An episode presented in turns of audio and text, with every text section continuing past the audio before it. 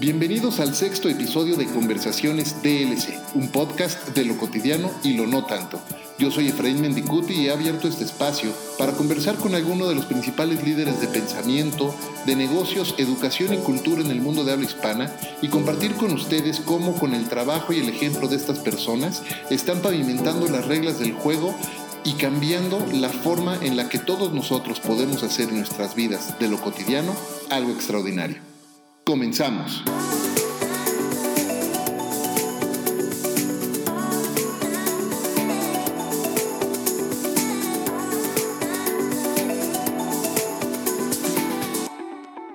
Mamá extraordinaria, esposa, increíble amiga, angeloterapeuta, Miss Distrito Federal en 1993, galardonada como mamá por la American School Foundation del Colegio Americano, excelente fotógrafa, heredera de un gran legado artístico, directora de Markova Productions y fundadora y directora de Balance 22, este centro de bienestar que nos hospeda cada semana para conversar con todos ustedes.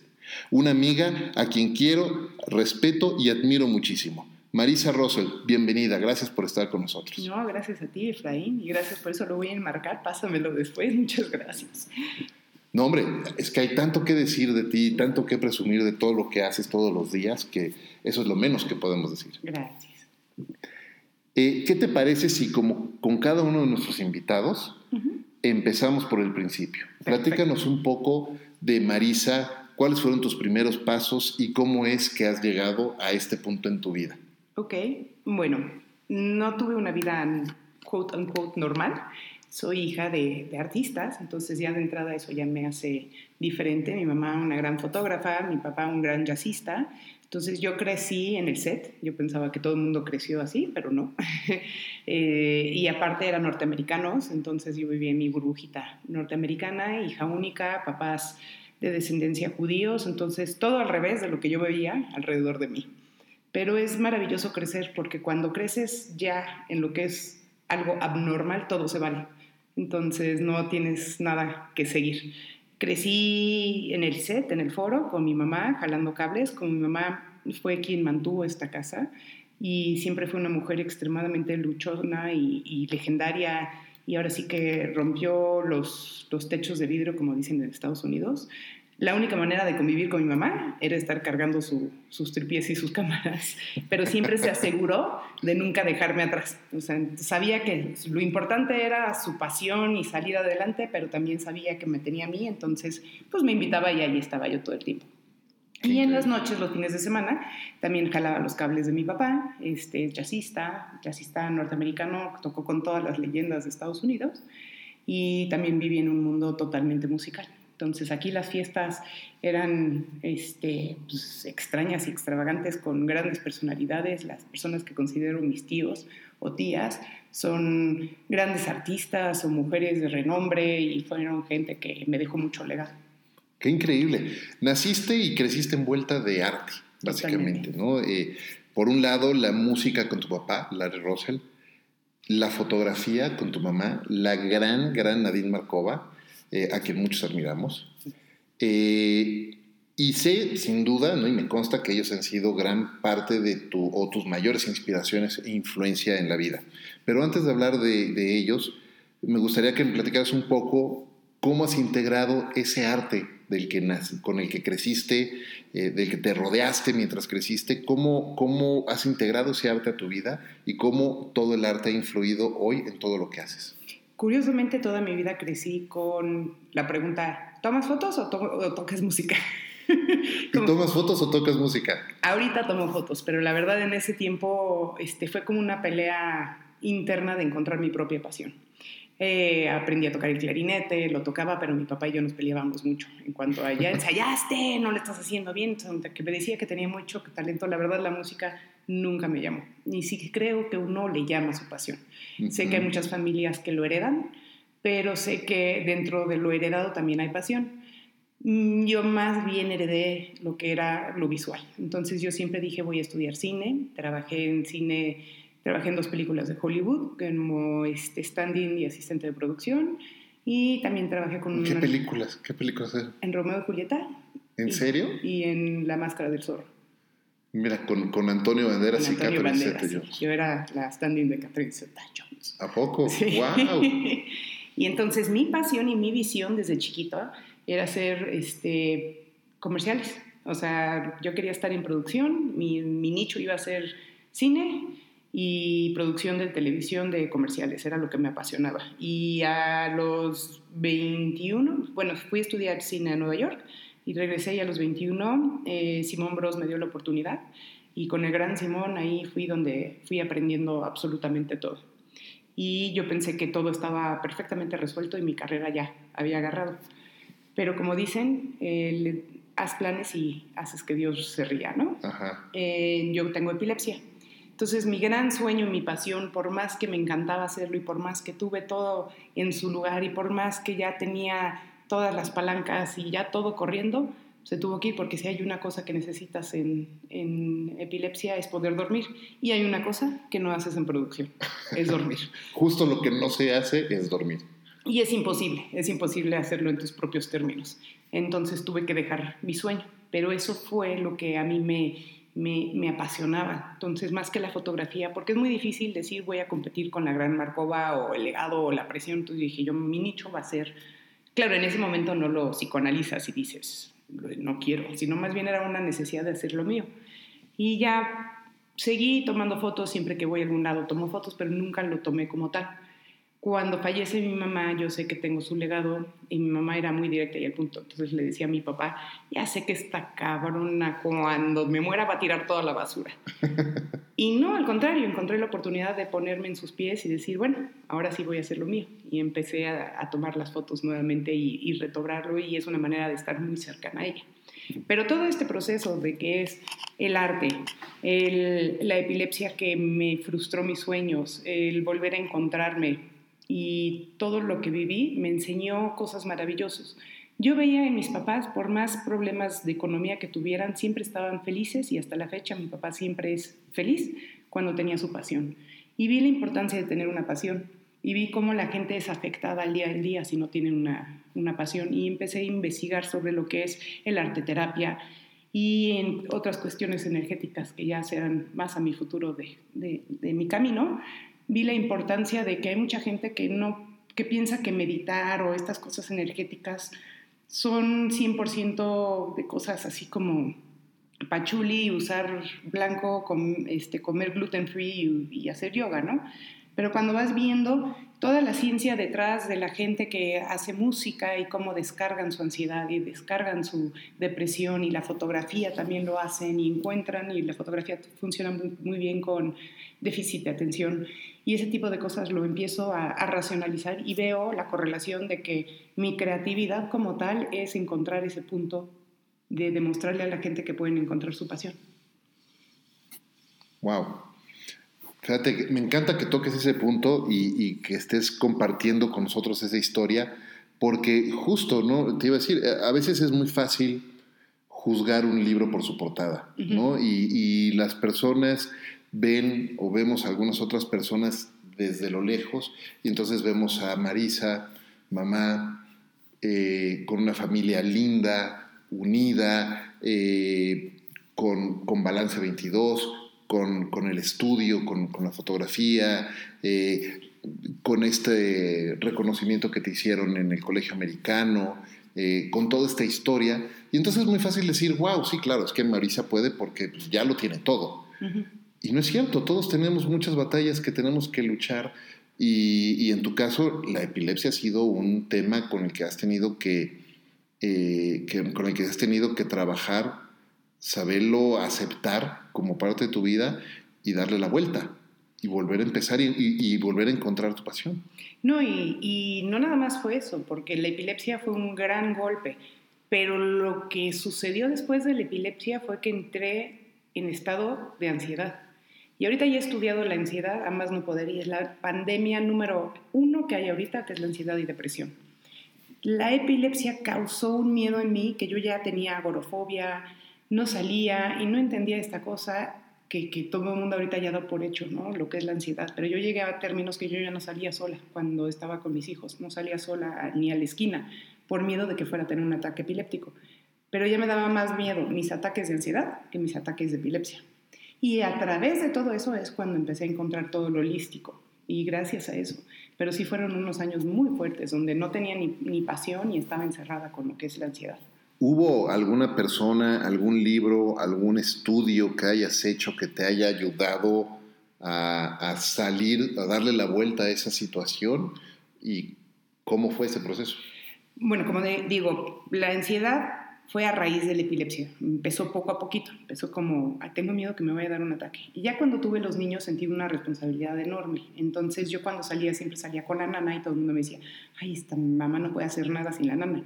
La nana, el gran secreto es que estaba por mí, no por los niños. Para que yo, si yo me fuera a sentir mal, le pudiese encargar a mis hijos.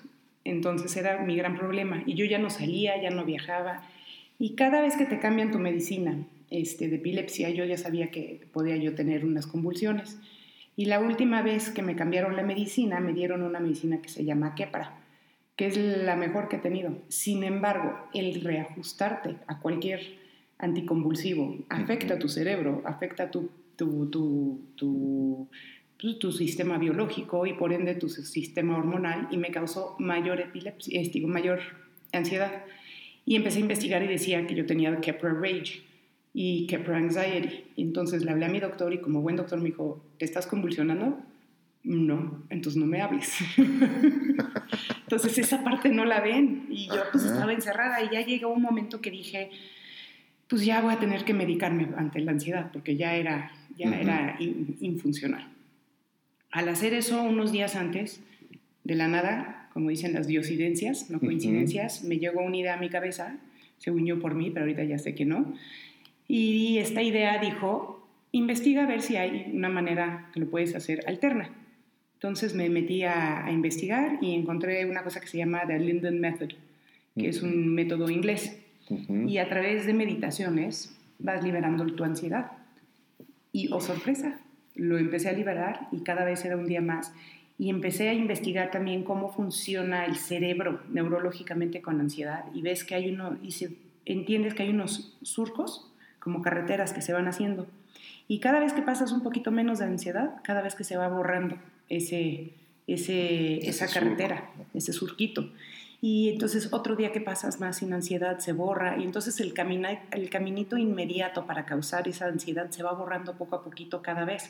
Entonces no es algo que se quita de un día para otro, sino a través de mucho tiempo que lo vas viendo. Ah, podríamos decir que a través de esa neuroplastía el cerebro va olvidando cómo generar ansiedad. Y entonces normalmente tienes un trigger en el cual le encantan las hormonas que agarran y entonces sienten un poquito de... Ay, o sea, yo por ejemplo escaneo mi cuerpo todos los días, a todas horas por la epilepsia, por, por costumbre, por autosobrevivencia, por lo que sea. Entonces de repente si ves algo raro, ¡y! Entonces yo mandaba una señal, esa causaba, esa señal causaba este, cortisol y adrenalina y se iba por el surco directo a un ataque de pánico. Una, una autopista directa. Exacto. Y entonces a través de estos métodos fui quitándolo poco a poquito y me di cuenta que también mucho de lo que yo sentía o percibía a veces era energía. Entonces cuando empecé a soltar la energía, ya sea haciendo ejercicio este, o meditando o haciendo truquillos de, energía, fui viendo que lo que estaba sintiendo era eso y eso era lo que estaba sintiendo y ya no tenía que mandar a la carretera de, de ansiedad. Y así fue como solita fui medio aprendiendo cómo controlar mi ansiedad y ahorita ya manejo. El otro día viajé a Europa sola, cosa que nunca pensé. Aparte me bajé del avión llorando y todo el mundo viéndome con cara de, y está loca porque yo, llorando la emoción. Llorando de emoción y felicidad de que había roto esa esa puerta. Wow, te felicito por eso. Increíble. Oye, y eh, hoy toda esa transformación por la que pasas, porque es una transformación. Eh, hoy, has establecido o tienes una, una rutina, una serie, o, una serie de hábitos y rutinas en tu día a día que te ayuda a, al día de hoy manejar esos procesos. Me encantaría decir que soy la, la más metódica, pero no. Pero si tengo un día malo, ya sé qué cosas hacer. O sea, si amanezco y estoy sintiéndome rara, no sé si es la epilepsia o la ansiedad, empiezo unos ciertos ejercicios de meditación, este, unos mantras, hay unos, unos tips que puedes hacer que son curiosos para la ansiedad, que es este, hacer buches de agua en tu boca. Entonces, como diferentes cosas que causan que tu cerebro haga un, un, reboot y se te vaya olvidando. Entonces, he podido lograr varios ataques de pánico o quitarlos de, de cajón. Wow. Oye, ¿y cómo ¿Qué otro, además de los buches, qué otro truco hay? Bueno, el, el, Porque sé que mucha gente que nos está escuchando se puede beneficiar de eso. Impresionante. Uno es hacer buches de agua. Lo que pasa es que cuando metes este, agua a tu boca y empiezas a hacer el buche durante un minuto, tu cerebro empieza por un tiempo a pensar que estás bajo agua y que necesitas, este, que, que, que necesitas respirar o te vas a morir. Entonces en ese momento el cerebro dice, o sea, olvídate de tu estúpido ataque de pánico, vamos a ponernos bien. Y en ese momento, como que tu cerebro dice estas tonterías que te estás inventando, como flight or fright, este, te las quito por algo que es realmente necesario y entonces eso te lo baja. Otra cosa es echarte muchísima agua en la cara. Si puedes estar en un lugar, echarte muchas cosas en la cara. Y hay dos ejercicios de respiración que son maravillosos. Uno es el 4x4, que respiras y luego lo aguantas cuatro y luego lo exhalas cuatro y luego aguantas cuatro. Y eso haces cuatro veces. Es mágico. De, de, verdad, si estás entrando en un momento de crisis o antes de una junta que empiezas a sentir la taquicardia, haces un 4x4, se te nivela ese mismo efecto neurológicamente hablando, ni siquiera es espiritual para la gente que diga, ay, ay, yo no le entro a eso de las respiraciones, es neurológico. Y otro que es, es el suspiro que nosotros mismos, si nos fijamos, los niños lo hacen mucho cuando están nerviosos, preocupados o lo que sea, entonces el suspiro es de... Y lo que más tiempo puedes guardar sin aire y luego vuelves a respirar. Pero nuestro cuerpo lo hace solito. Cuando nos estamos sintiendo medio agitados, de repente suspiramos y alguien dice, ¿por qué suspiras? No sé. Justo, justo hay un ejercicio que, que eh, me toca enseñar cuando doy algunos de los cursos de eh, presentation skills, y es justo para manejar la ansiedad antes de entrar al escenario, y tiene que ver totalmente con la respiración, y es poder ubicar con tu mano, eh, colocándotela en la boca del estómago, y controlar la respiración desde el diafragma y sentir cómo tu estómago se infla, no cómo se infla tu espalda y tu torso completo, sino solamente el estómago, porque estás dirigiendo la, la respiración hacia, hacia allá, y eso en sí mismo bandas señales donde te, está, te estás eh, eh, concentrando tanto en cierto movimiento que eso hace que tu, eh, toda tu atención se vaya para allá y toda la ansiedad baje. Y mientras más oxigenas tu cerebro, menos toman poder tus hormonas, porque lo que son oxitocina, este, no, oxitocina, el cortisol y, la adrenalina? y la adrenalina son fatales. Entonces también otra cosa que tengo para los que están escuchando, no se están inventando las cosas que se sienten mal. Fisiológicamente se sienten mal, porque la ansiedad, el estrés, la depresión causa estragos fisiológicos, neurológicos a través de las hormonas. Entonces la gente que luego dice, estoy loca, o si tienes una persona que quieres mucho, que tiene, sufre esto, no se lo está imaginando. Sí se siente mal, pero son razones neurológicos que se están sintiendo mal, a raíz de las emociones. ¿Y qué hay del ejercicio? Porque una de las mejores soluciones para reducir el cortisol en el cuerpo es el ejercicio. El ejercicio hace varias cosas. El ejercicio oxigena tu cuerpo. El, ejercicio causa dopamina y endorfinas, baja la adrenalina, saca la energía negativa que tienes adentro de ti y aparte te sientes bien de ti mismo. El simple hecho de, de hacer ejercicio te sientes bien de ti mismo porque hiciste algo proactivo y si por algo estás subiendo o bajando de peso, te sientes bien, en general te ves en el espejo y dices, wow, me quiero. Te da un shot de, dopamina, decir, lograste, lograste algo, algo más el día de hoy. Exactamente. ¿Cómo pasa, Marisa, del mundo de la producción? Y mejor dicho, ¿cómo hoy combina Marisa el mundo de la producción? Porque sigues haciendo producción con, con, con Markova Productions y haciendo fotografía y justo Ah, hace rato estábamos grabando otro episodio con Luis Gaitán y yo no sabía que se conocían. Resulta que le acababas de hacer eh, unas fotos, ¿no? Hace poco.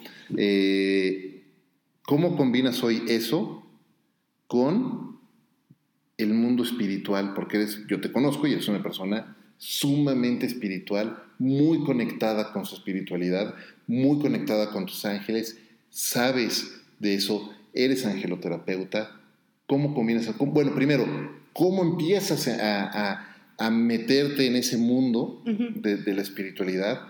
Eh, ¿Cómo te vuelves eh, angeloterapeuta? ¿Y cómo hoy lo aplicas en el día a día? Ok, bueno, la historia del angeloterapeuta. Desde chiquita, como dije, soy de familia diferente, entonces, aunque somos 100% judíos, este, mi papá siempre decía, somos libre pensadores. Entonces nosotros pensábamos lo que, me invitaban a pensar lo que quisiera. De hecho, de chiquito mi papá me platicaba sobre la, reencarnación y dije, ay, me gusta. Y mi mamá decía, no, yo no creo en eso, yo creo que nada más te mueres y ahí... Le decía, no, pero mira, fíjate que me acaba de explicar esto mi papi y suena muy viable, te invito a que lo quieras. Entonces aquí en esta casa nos permitíamos creer en lo que quisiéramos creer. Y como hija única también me la vivía yo con mis hijos, mis amigos imaginarios. Entonces yo todo el tiempo estaba hablando con mis amigos imaginarios. Curiosamente, dentro de mis amigos imaginarios también yo tenía un, un afán medio raro, loco, extraño para una familia este, no religiosa y judía, que era Los Ángeles. Coleccionaba yo angelitos por todos lados y mi mamá decía, qué chistoso. Pero bueno, y ahorita que he estado vaciando cosas de, de, infancia aquí, veo la cantidad de angelitos que tuve a través de los años. Y siempre me gustaron. Y, y siempre tuve como cositas que me sucedían con, con, la hora, con mi reloj, que me daban señales. Y en ese tiempo yo nunca conocía a la mamá de mi papá. Pero mi papá decía, es mi, es mi mamá que te está cuidando, es tu angelito de la guarda. Y yo decía, Ay, ¿qué, pasaba con el reloj? El, el reloj se paraba este, a ciertas horas y luego se ponía a la hora normal. Entonces llegó a tal grado que mi marido, que es escéptico, cuando de repente se iba la hora, decía, ay, tu abuelita otra vez te está fregando otro reloj. Pero era impresionante. Y la vez que fue más fuerte, estaba yo embarazada y manejé y estaba en Liverpool con la nana. Y de repente me empezó a dar un ataque de ansiedad muy fuerte. Y yo sí pensé que me iba a dar epilepsia en ese momento y me asusté muchísimo, como pocas veces y volteé a ver mi reloj y ya sabes lo que dice arriba Timex o Citizen o lo que sea, estaba de lado. O sea, ah, así de fuerte. Y al grado que dije, a ver, esto no lo estoy viendo, se lo enseñé y ella me dijo, ¿por qué estás eso así? Y dije, no sé, pero en ese momento sentí una paz absoluta, me están cuidando, tranquila, no va a pasar nada. Entonces me, me, me sacudí. En ese tiempo todavía no sabía cómo arreglar mi, mi, mi ansiedad. Y me, manejé de regreso a la casa y cuando regresé a la casa ya estaba en su lugar. Si no hubiese tenido un testigo, hubiera dicho estoy loca. Pero eran así de fuerte las cosas que pasaban con el reloj. Entonces yo empezaba a decir, no, bueno, yo creo que son mis angelitos. Y, mi abuelita, que es mi angelito. Y me acuerdo que fui varias veces con, con este, diferentes personas que en ese tiempo estaba empezando lo que es la, los, las personas que hablaban con los ángeles. Y siempre me decían, ¿qué quieres saber? Y yo siempre decía, pues más bien, ¿qué me quieren decir? Porque si hay alguien que me conoce íntimamente, es mi angelito. No, no, no, pero haz una pregunta. Entonces como que nunca me sentí muy convencida. Y me acuerdo que un día fui al, en el americano, estaba con una amiga y le pregunté por qué tenía una este, plumita en su, en su escritorio y me dijo, ay, es que yo me encantan Los Ángeles y yo tengo una chica que siempre. Fui con ella y ahí sí cambió mi visión terminó, ahorita es una de mis mejores amigas y esta maestra, y fue mi maestra. Y me acuerdo que dijo, voy a tomar mi primer curso contigo de, Los Ángeles, lo tomé y me dijo, y ahí viene el de la certificación. Y dije, ah, no, esto no lo voy a hacer nunca, jamás para, para, para chamba, o sea, esto no me lo estoy haciendo como para mí, muy personal. Y se rió mucho y me dijo, tómalo, es para ti nada más para que más o menos pases ahí el día. Y lo tomé y me acuerdo este, que cuando lo tomé me salté todo el capítulo de cuando llegue el cliente, hazlo sentir tranquilo. No, bueno, eso no me importaba en lo más mínimo. Y me encantó, me encantó la certificación, me encantó la conexión y luego poco a poquito se lo hacía yo, que si a mi vecina, una amiga y de repente, oye, que mi amiga quiere ir contigo y yo, no, pero a esto no me dedico. no, bueno, pero dejas ahí. Y dije, bueno, pues no está de más, pues horas vuelo. Y gracias a eso cuando tuve un año de crisis, que se muere mi mamá y miles de otras cosas suceden en mi vida, termino poniendo un centro holístico. Y aquí estoy. ¿Qué es Balance 22? Es Balance 22. Platícanos un poco sobre Balance 22. ¿Qué están haciendo en Balance 22 para los que eh, nos están escuchando y, no tienen el gusto todavía de conocer? Eh, balance 22 lo pongo al principio con mi marido. Mi marido es muy escéptico, pero de repente sí empezó a entender que, ay, bueno, espérate, cuando medito y cuando vemos esto me siento mejor. Entonces empecé a decir, oye, yo no soy como que Madame Sassou, como que hay, hay esta imagen de, de esto, de lo holístico, de lo esotérico, esa palabra esotérico de Walter Mercado, y dije, que sí, hay otras personas como yo que lo integran en su vida al diario y quieren compartir con otras personas. Y también vi que cuando yo empecé a querer dar terapias, cuando querías rentar un consultorio, te decía, no, bueno, pues la renta son 6 mil pesos o 3 mil pesos. Y yo decía, híjole, pues yo cobro 500 pesos y para hacer eso tendría que... Tú dices, no, no, va a ser imposible. Entonces encuentro en esta casa la, la oportunidad de una manera muy diluible y light y, y si te fijas, cuando conocen el lugar, tendré un Buda por aquí, una cosita por allá, pero no hay cosas que, que te hagan sentir incómodo. Y en un lugar neutro donde podamos compartir conocimientos y la gente pueda rentar por hora, si quieren dar sus terapias, pero también podamos tener un centro donde la gente de distintas maneras comparta. Y mientras más clases he visto y tomo y veo, he visto que es lo mismo, nada más que cada quien lo toma a su manera como que es un, como siempre digo, el, café, ¿no? Hay culturas que toman el café en, en, Colombia muy fuerte, ¿no? Y en México le ponemos piloncillo, que es el café de olla, y que pues está el capuchino. Y la espiritualidad yo he visto que es lo mismo y hay gustos para todo. Entonces, hay gente quien oye la palabra chamán y sale volando, pero hay gente que le gusta la, la palabra ángeles y, se, pues, me quedo. O astrología, no sé por qué los hombres dicen, la astrología suena más científico. Entonces le entro más a la astrología.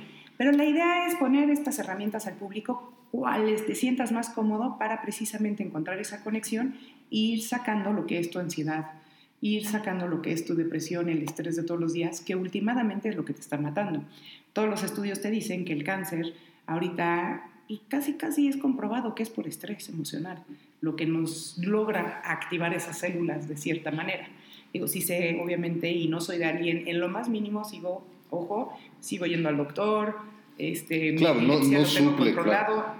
Yo no digo con esto te sana 100%, pero sí hay estudios que gente que vive más estresado suelen eh, tener sistemas inmunológicos bajos, se suelen enfermar más incluso, dentro de lo que son las, este, ahorita tú que trabajaste en Google sabes, que siempre este de un ambiente más tranquilo, más friendly para bajar el nivel de estrés. ¿Por qué? Porque te dura más una persona trabajando ahí, porque eso causa menos ansiedad y causa menos enfermedades. Hay muchísimos estudios en las empresas que te enseñan que el estrés causa bajas de, de gente yendo a la hora hablando de empresas, estamos al lado de una que tienen evidentemente ejecutivos que vuelan en helicóptero, y entonces ese es el ruido que están oyendo, no se preocupen, no pasa nada. Y sí, definitivamente el estrés en... Eh, hay estrés bueno y hay estrés malo. Sí, sí, ¿no? Hay estrés bueno que te ayuda a mantenerte alerta, que te ayuda a tener cierto impulso y cierta decisión y, ganas de hacer las cosas. Claro. Eh, y emoción. Claro. Hay estrés malo que te desgasta, que te llena de cortisol precisamente y que baja todas tus defensas. Correcto. Y te abre la puerta a tener una serie de enfermedades y padecimientos terribles, porque eso sin duda, eh, están todos estos estudios ya eh, que, que, dejan claro que así son las cosas. Y también lo que, otra cosa que hago en Balance 22 que creo que nadie hace es esa parte que me define, que es el arte para mí es muy importante la arteterapia. Entonces, nosotros tenemos danceterapia, eh, tenemos música, tenemos clases de pintura, tenemos mi clase de fotografía, porque sí creo que necesitas una pasión. El ver que mi papá está deprimido hasta que un hombre de 87 años agarra su clarinete y en ese momento se le ve como un hombre de 35 y que encuentra otra vez su, su flow, o ver una persona, los niños tenemos teatro musical, eh, tenemos una niña que está aquí que canta como una, literal un angelito. Es una cosa impresionante. Y ha tenido problemas familiares, pero a partir de este, esta, encontrar su voz, literal, se ha estado sanando. Entonces, también para mí es muy importante integrar lo que es el arte. Qué increíble. ¿Te das cuenta de toda la gente que están ayudando en Balance 22 todos los días? Yo me incluyo dentro de eso porque deben de saber que eh, Marisa me, me, ayudó a mí en un proceso con una de las terapias precisamente y es parte de lo que eh, me, me, ayudó a decidirme a retomar el camino precisamente de podcasting y de hacer algunas otras cosas que, que, este, que había dejado de hacer y que estoy muy agradecido contigo por, por haberme jalado las orejas. Y encontrar eh, Pero ¿qué fue eso? Encontrar tu pasión. Claro, claro, ¿no? O reencontrarla en mi caso, ¿no? Reencontrarla y, y, aprender que te puedes dar eh, permiso de hacer cosas y de volver a empezar, ¿no? Y justo hablando de eso, de las cosas que vas aprendiendo con el tiempo, y, y todos tenemos maestros, algunos maestros son eh, personas muy buenas, que dejan huella muy buena en nuestras vidas, y hay otros maestros que nos... Eh, que por otras razones nos enseñaron lo que no se debe de hacer, ¿no? Pero bueno, maestros a final, a final de cuentas. Y vamos aprendiendo cosas en, distintos momentos. Y uno de nuestros más grandes maestros que no sabemos reconocer somos nosotros mismos. Mm. Si tú hoy te pusieran el DeLorean aquí afuera estacionado, eh, o la cabina de Billy Ted, y te pudieras subir y viajar al pasado, eh, a hace, no sé, 20 años, ¿qué le dirías a Marisa de hace 20 años? Hace 20 años. En general, obviamente no cambiaría nada, le diría, todo o sea, como decía mi abuelita desde hace 20 años, me decía, this too shall pass. Todos los problemas que vayas a enfrentar nunca van a ser tu, tu pared. Tú nada más sigue. Como que decirme que no me debería de estresar por tantas situaciones. Pero más allá no cambiaría nada porque hoy en día entiendo perfectamente por, eso, por, por, qué pasé todo. Incluso alguien me dijo hace poquito, si tuvieras una varita mágica, ¿te quitaras la epilepsia? No, hombre, me hizo quien soy. Yo no sería esta persona en lo más mínimo si no fuera por mi epilepsia. Y todos los cambios que hubo y las razones, y si por la epilepsia incluso tengo mis hijos, porque si me hubiera quedado en producción, yo creo que ni me caso, porque tú sabes que las mujeres en producción no tienen tiempo para familia, es muy difícil. Entonces, algo que lo, logren como mi mamá, que ahí tengan a los niños en el set. Pero es muy difícil. Entonces, yo más que cambiar algo, hacer algo, le diría, te lo juro, que hasta los peores momentos de tu vida, y vaya que vas a tener feos, van a pasar. Todo pasa, es cierto, es cierto. Y, lo que pasa es que cuando estás enfrentando una situación difícil, un problema, piensas que es el, fin, ¿no? Piensas que no vas a, a saber cómo resolverlo y algo que uno va aprendiendo con el tiempo es que todos tenemos la capacidad de figure things out, ¿no? De, saber y entender, vamos a encontrar una forma de, de, resolver las cosas. Ese era mi mantra. Mi, mi, papá siempre se frustra conmigo porque el mantra de mi mamá era, ah, no, no, it's too complicated. Y mi mantra siempre ha sido, o sea, pero lo digo desde chiquita cuando me dicen, vamos a hacer esto y esto y esto y esto y esto. ¿Puedes? No sé, pero I'll figure it out. O sea, no sé cómo, pero, pero algo se mira a correr. Y mira que lo has encontrado, ¿eh? Y has encontrado y lo has ido eh, resolviendo, nos consta. Eh, sí, la verdad es que todos tenemos esa capacidad, simplemente es tomarlo con calma y un paso, un paso a la vez. Te iba a preguntar, Sarot, pero te me adelantaste ya con, con, con eh, este ejemplo de esta niña que, que está a través de, del canto sanando, pero te iba a decir, ¿no? tantas personas que han ayudado o que están ayudando aquí en, en, Balance 22, porque además no nada más hacen cosas aquí, también hacen algunas cosas allá afuera, estás platicando ahora con Rosalba del Amor en hacer algunas otras cosas con el tema oncología, entonces eh, hay una labor increíble, pero si piensas en los últimos, en los últimos 12 meses, eh, ¿hay alguna anécdota eh, o alguna, algún proceso de alguien que tú estés muy orgullosa de haber ayudado, que digas, wow, esto no nada más le cambió la vida a esta persona, pero deja una enorme huella en ti también? Mm, deja de pienso. Primero y ante todo quiero decir que amo todo lo que hago porque desde las fotografías siempre salen con una sonrisa. Entonces es de los pocos trabajos donde todo el mundo sale contento. Qué increíble, sí. En cuanto a satisfacción personal, el famoso granito de arena, que tuve dos personas que les enseñé o tres personas que les enseñé de lo que hacía, pero porque me nacía antes de tener esto. y que poco a poquito se metieron a meditar y una que era una abogada impresionante, poco a poquito se salió de, de, o sea, lo, lo tomó full, lo de la meditación y ahora se dedica a cosas espirituales. Que digo, como el granito de arena por haberle dicho, oye, te invito a una meditación, que solito ahí empiezas a decir, bueno, fui el catalista, aunque fui la la mera invitación y entonces de ahí la enseñé unos cursos. Pero fuiste el chispazo, que prendió la flama, qué padre. Ese tipo de cosas a mí me, se me hacen increíbles en cuanto a, Balance 22 y lo que hacía. En cuanto, una de las veces que hice este, Ángeles, que estuvo muy bonito para mí, y no fue aquí, estaba en el salón de belleza. y, este, y nada más se sentía él ve y dile a esta chica esto. Y yo, no, no, no, no, porque me tardé mucho tiempo en salir del closet, que esto es lo que hago, porque sí, aunque soy una familia muy extraña, pues sí, sabes que hay ciertas cosas que, que, pues, no todo el mundo va a aceptar al 100%. Y entonces, bueno, pues ya me destapé y fue tanta la insistencia todas las veces que iba que le dije, me senté con ella, me tocó ese día y me estaba haciendo las uñas y pues salió la plática y le dije, oye, este, están preocupados porque tienes una adicción no, no, no, no, yo no soy adicta a nada, no sé de qué me estás hablando, no sé qué. Ah, pues órale. Bueno, me equivoqué, perdóname, lo siento, ¿no? Y me seguí. Este, seis meses después, sí, digo, seguía yo yendo, nunca me tocaba, y un día este, había, me iba a tocar con una y me dice, te voy a cambiar. Y se sienta conmigo y me dijo, oye, te quiero agradecer y te quiero pedir una disculpa. Y Me dice, la verdad sí tenía una gran adicción este, a las drogas y al alcohol y ahorita ya soy jefe de, de, mi círculo de AA y Narcóticos Anónimos, en, en, o sea, bueno, de drogas. Y, este, y yo ahora me dedico a ayudar a gente y a chavitos en cuanto a eso, pero necesitaba que tú me lo dijeras porque nunca me imaginé que alguien me lo dijera. Wow.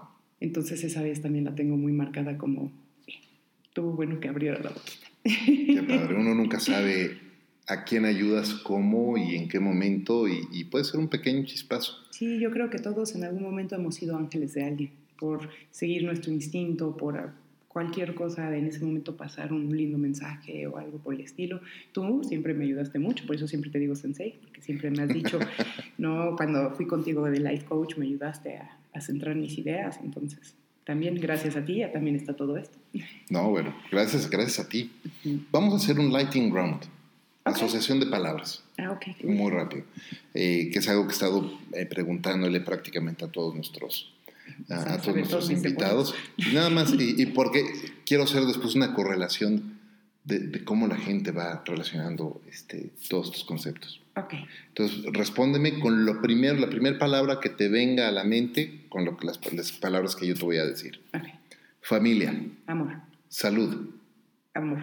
Educación. Felicidad. Trabajo. Felicidad. Talento. Eh, inspiración. México. Amor. Aventura. Maravilloso. Pasión. Necesario. Ángeles. Amor. Luz. Todo. Balance. Amor y todo. Para mí. Diversión. Eh, necesario. Muy bien. Muchas gracias. Muchas gracias. Está, Me sentí está buenísimo. Sobre analítica, pero perdón que te repetí la misma palabra. No, está bien, qué bueno, porque está bien. Eso es lo que nace de ti y eso es lo más importante, ¿no? Eh, me, me, gusta, sí, no, no te preocupes, no hay figuras, este, no, no, voy a, no voy a empezar a sacar este boards con figuras y sombras y no, no, no, no estamos, no, no estamos analizando nada. eh,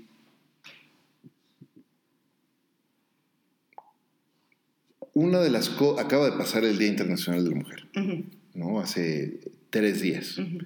Una de las cosas que yo más admiro, o, las personas que más admiro, son precisamente a, mamás que no nada más están trabajando eh, y balanceando el trabajo de mamá, pero también trabajando y haciendo una carrera profesional, sino además realmente dejando un, un legado en sus hijos y realmente siendo parte de sus vidas y no nada más manteniéndolos. Eh, yo veo mucho que haces eso. ¿Cómo, ¿Cómo, es un malabarear? Yo te veo a ti veo a mi esposa, veo otras mujeres extraordinarias y digo, es que yo no podría hacerlo. ¿Cómo es un día? O tal vez sí, ¿no? Pero ¿cómo, cómo es? ¿Cómo priorizas? ¿Cómo decides? ¿Cómo, cómo te organizas? Un día normal. de esas veces que, que me ayudan mucho. Mira, la verdad, gracias a mis hijos también puse lo que es balance porque me permite tener mi tiempo porque producción, si yo siguiera en producción, lo que te decía, es imposible y es imposible decir, tengo que ir a llevar a mi hijo aquí. Entonces tengo la fortuna que mi trabajo me permite hacer eso. Mis hijos siempre van a ser prioridad porque últimamente los tenemos prestados muy poquito tiempo. Entonces para mí es muy importante estar ahí en su vida y también para mí es muy importante ver valores, amor y siento que en la sociedad de hoy en día se ha perdido muchas cosas, entonces sí, sí necesito estar ahí.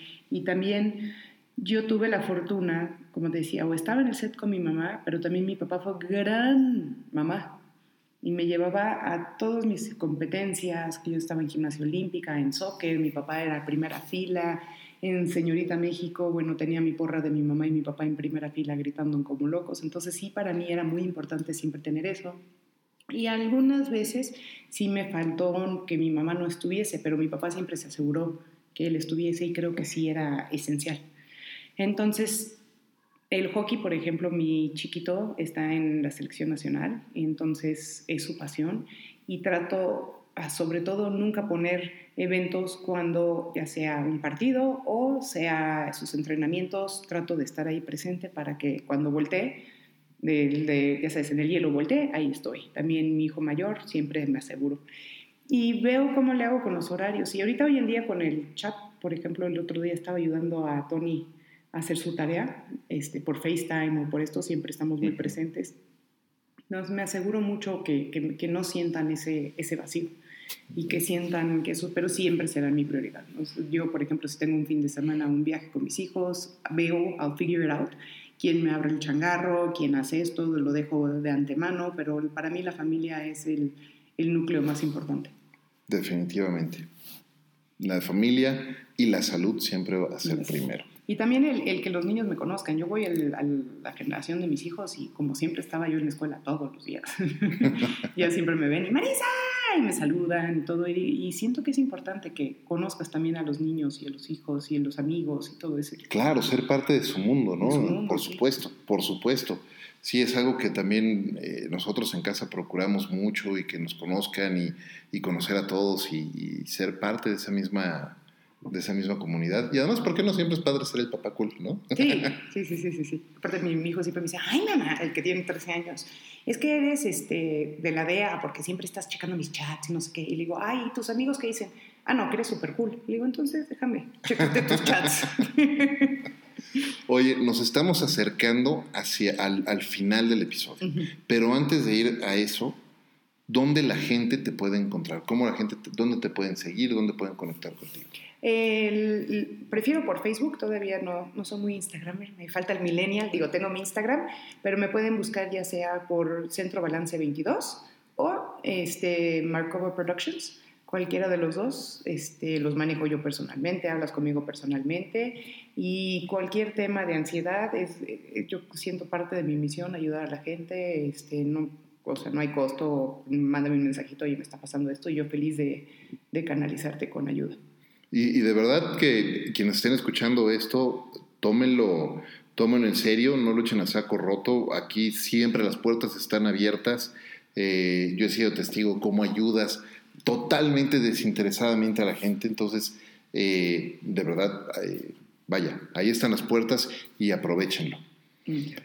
La principal premisa de este podcast, Conversaciones DLC, es ayudarle a la gente a entender cómo podemos hacer de lo cotidiano algo extraordinario. En tu vida, Marisa, ¿qué es hacer de lo cotidiano algo extraordinario? Hmm. En mi vida es si todo el mundo se conectara con sí mismo, que lo pueden hacer en cualquier momento, de cualquier manera, a través de una pasión, a través de arte, a través de meditación, aunque sea una vez a la semana, te conectas con el universo y lo extraordinario. Y ya con eso puedes responder muchas preguntas y dudas de tu vida con algo muy sencillo como hacer ejercicio, tocar música, meditar, encontrar esa pasión. ¿Cómo encuentra uno su pasión? Una pregunta muy buena. Yo siento que ya cuando ves cuál es tu pasión, porque yo viví muchos años sin pasión hasta no darme cuenta que mi pasión era esto que es lo esotérico. ¿Qué es lo que te gusta hacer? Una vez una persona me dijo, ¿qué es lo que te gusta ver en la tele? ¿Te gusta ver estos programas paranormales? ¿Te interesa ver todo ese tipo de cosas? Quizás si por ahí es una pasión tuya. ¿Te gusta escuchar música? ¿Te encanta cómo se oye? Quizás si puedes. Y algo muy importante, tu pasión no es ser el más talentoso. Mi papá tiene unos grandes alumnos de 70 años que empezaron. No hay edad y es para ti. Tú toca tu música para ti, tú pinta tus pinturas para ti, no son para algo, porque la gente siempre dice, es que no sé si soy artista. ¿Disfrutas hacerlo? Hazlo. ¿Disfrutas hacer un podcast? Pero es que no tengo seguidores. Y hazlo. Y alguien irá, y de uno en uno, y dos en dos, pero haz lo que disfrutas. Totalmente. Fíjate, qué, bueno que tocas eso. Y es que justo por ahí dicen que pero hay dos cosas, ¿no? Y hay dos mitos alrededor de, hacer lo que te apasiona. Y entonces todo el mundo piensa, pues si hago lo que me apasiona, entonces voy a hacer, pues decía Jorge Ruiz en otra de las entrevistas, pues voy a ir a jugar básquetbol. Nada más que a ver a dónde me lleva eso, porque no soy jugador de la NBA. Y después profundizando un poco en la conversación, decías, bueno, lo que pasa es que una pasión no es, no es que la descubras de la noche a la mañana, sino vas picando distintos intereses y te vas involucrando en distintos mundos y vas experimentando con cosas y cada vez te vas enganchando más y te vas enrolando y la bola de nieve empieza a crecer y, de repente te das cuenta que ya tú hiciste y creaste un mundo alrededor de eso que te interesaba claro. de manera casi nula y de repente ya se convirtió en esa, en esa pasión. Claro. Pero lo tuviste que ir trabajando no, no decir, ah, hoy, mañana voy a descubrir cuál es mi gran pasión en la vida. No, no funciona así. Y uno tiene que trabajar y empezar a identificar, bueno, me tengo tres, cuatro intereses o tres o cuatro curiosidades y empezar a explorarlas y empezar a trabajarlas e ir avanzando paso a, paso hasta que te, digo, eh, te encuentras ya dentro de esta burbuja de, de, lo que es esa, esa gran pasión. Y es que la menor, la más, el más pequeño de los pasos es mucho más valioso que el más grande de los planes. Ah, sin duda. Y es nada más decidir y voy a hacer esto y no verle el futuro. Porque hoy en día todo es, y bueno, ¿y cómo voy a ganar de eso? No, es para ti. Y si quieres jugar básquetbol, juégalo afuera, si eso lo disfrutas. Si se te pasa el tiempo rápido, como pasó esta sesión de hoy, esa es una pasión. Muy bien, qué bueno. Oye, y gracias, hablando de eso y cómo se pasó el tiempo, estamos llegando ya al final. Muchísimas gracias por haber eh, compartido eh, con nosotros este espacio y compartir toda tu experiencia eh, y toda tu historia. De verdad, muchas gracias por esa apertura. Y muchas gracias además por ser nuestra anfitriona en Balance 22 todas las semanas aquí para grabarlo. De verdad, muchas gracias, aprecio mucho eso. Y antes de despedirnos, Mari, quiero hacerte un reconocimiento público con la gente que nos está escuchando por la gran labor que estás haciendo todos los días en Balance 22, ayudando a tantas y a tantas personas, no nada más a desconocidos, a tus amigos. Muchas gracias por ayudarnos, por estar siempre ahí. Me considero yo muy afortunado por contarme entre tus amigos. Muchas, muchas gracias de verdad por estar eh, aquí con nosotros. Eh, siempre presente para todos. Ay, al contrario, gracias por ti, por, por, eso le digo sensei. No, muchas gracias, gracias de verdad por, por acompañarnos hoy en Conversaciones DLC. Eh, muchas gracias a todos ustedes por escuchar este episodio, acompañarnos eh, y gracias de nuevo a Balance 22 y gracias también a Recolto Café por acompañarme siempre en esta aventura. Gracias a todos por escucharnos. Yo soy Efraín Mendicuti. Los espero en el próximo episodio de Conversaciones DLC, un podcast de lo cotidiano y lo no tanto. Hasta la próxima.